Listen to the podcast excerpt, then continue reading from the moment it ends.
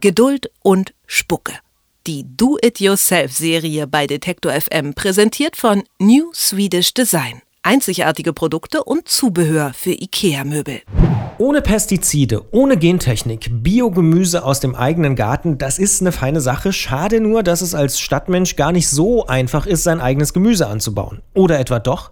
Tatsächlich muss man nicht unbedingt Mitglied in einer Kleingartensparte oder dem Nachbarschaftsgarten um die Ecke werden. Tomaten, Radieschen und frische Kräuter wachsen nämlich auch auf dem Balkon. Wie ich trotz wenig Platz mit ein bisschen Erde, Wasser und Sonne zum Stadtgärtner werde, darüber spreche ich mit meiner Kollegin mit Marie-Christine Landes. Ich sage Hallo Marie. Hallo Christian, bevor wir hier die harten Fakten auf den Tisch legen, sag mal, hast du eigentlich einen grünen Daumen oder bist du eher Kategorie vertrockneter Kaktus? Mm, ich würde sagen zwischendrin. Also es gibt so ein paar Pflanzen auch hier im Büro, die gelingen mir ganz gut, ähm, um die ich mich kümmere. Aber ich habe auch schon Experimente mit Tomaten, wo ich es schon angesprochen habe, hinter mir auf dem Balkon, die dann nicht so super waren, wo dann so zehn dran waren und die haben auch, wenn man ehrlich ist, doof geschmeckt. Du hast auch einen Balkon also? Ja, tatsächlich. Und ist der groß oder klein? Wo fängt groß an? Er ist äh, groß genug. Es ist jetzt kein Riesenbalkon, es ist keine Dachterrasse oder so, aber äh, es passen zwei Stühle rauf und ein Tisch. Also egal, wie groß Ihr Balkon jetzt ist, liebe Hörer, Platz für Töpfe und Kästen gibt es ja immer und da kann man auch Gemüse anbauen. Das sollte man allerdings nicht unterschätzen, denn viele kleine Gefäße sind sehr praktisch, aber auch ein Problem für den Garten auf dem Balkon. Und warum das so ist, das hat mir Richard Schiemens erklärt. Er betreibt mit seiner Familie den Blog Biobalkon. Und die größte Herausforderung ist, sind so die kleinen Gefäße. Je kleiner ein Gefäß ist, umso instabiler ist es auch, was den Wasserhaushalt angeht. Also man muss dann schon aufpassen, dass die Pflanzen immer die, die passenden Bedingungen haben, was jetzt Feuchtigkeit und Nährstoffgehalt in der Erde angeht. Und das muss in Einklang gehalten werden. Apropos Einklang, bei mir ist es tatsächlich eher immer zu viel Wasser. Und jetzt hat ja nicht jeder einen Balkon. Eigenes Biogemüse möchte man vielleicht aber trotzdem anpflanzen. Geht das nicht auch einfach auf dem Fensterbrett? Habe ich schon oft gesehen. Also ich habe ja auch keinen Balkon und es ist gar kein Problem, auf dem Fensterbrett was anzubauen. Denn Fensterbrett außen wie innen, Tomaten wachsen genauso gut und wer viel Platz hat, der kann einfach eine Pflanzkiste auf das Fensterbrett stellen. Aber man sollte vorsichtig damit sein. Also erstmal gilt generell, der Balkonkasten muss gesichert sein, nicht dass der sich irgendwie beim Wind verabschiedet und dann im schlimmsten Fall irgendjemand am Kopf trifft oder so. Ansonsten macht es, denke ich, Sinn, auf dem Fensterbrett sowas wie Pflücksalat oder Pflanzen zu wählen, die nicht sehr ausufernd sind, sondern auch wirklich dann in dem Kasten bleiben.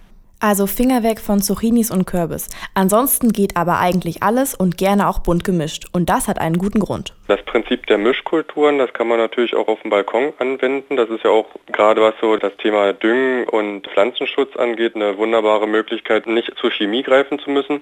Mögliche Nachbarn zum Beispiel für Radieschen wären Salat und Möhren, was so eine positive Beeinflussung bei Möhren ist. Das äh, denke ich auch vielen geläufig, so Möhren und Zwiebeln sind immer eine gute Kombination, beziehungsweise was auch immer für Schädlinge recht unattraktiv ist, sind Kräuter, so stark aromatische Kräuter. Wenn man die in passender Kombination neben die Pflanzen setzt, dann verscheucht das auch auf die Schädlinge.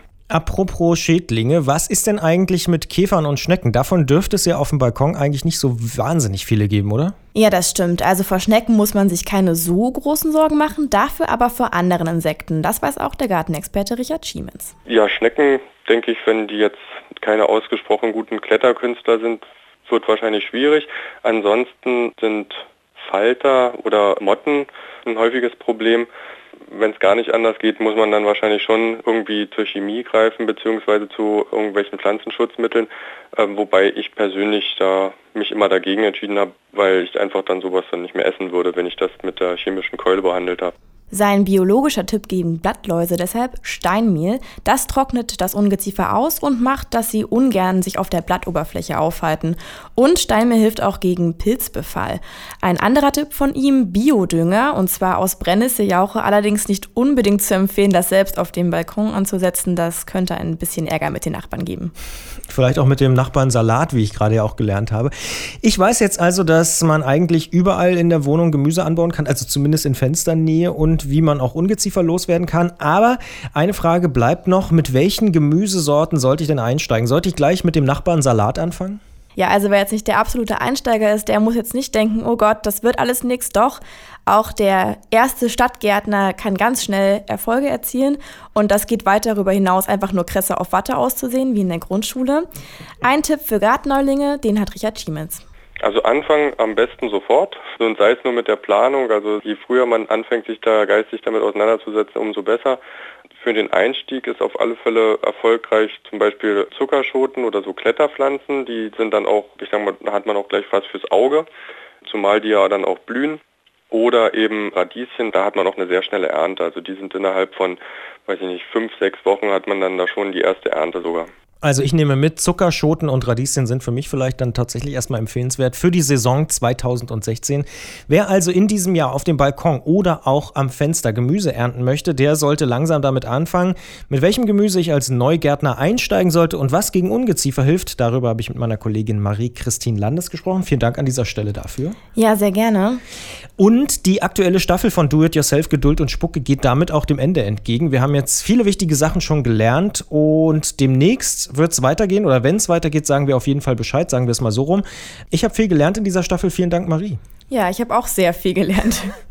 Und baust du jetzt eigentlich auch auf deinem Fensterbrett dann was an? Das werde ich auf jeden Fall machen. Ich glaube, ich äh, werde mich auf Tomaten festlegen.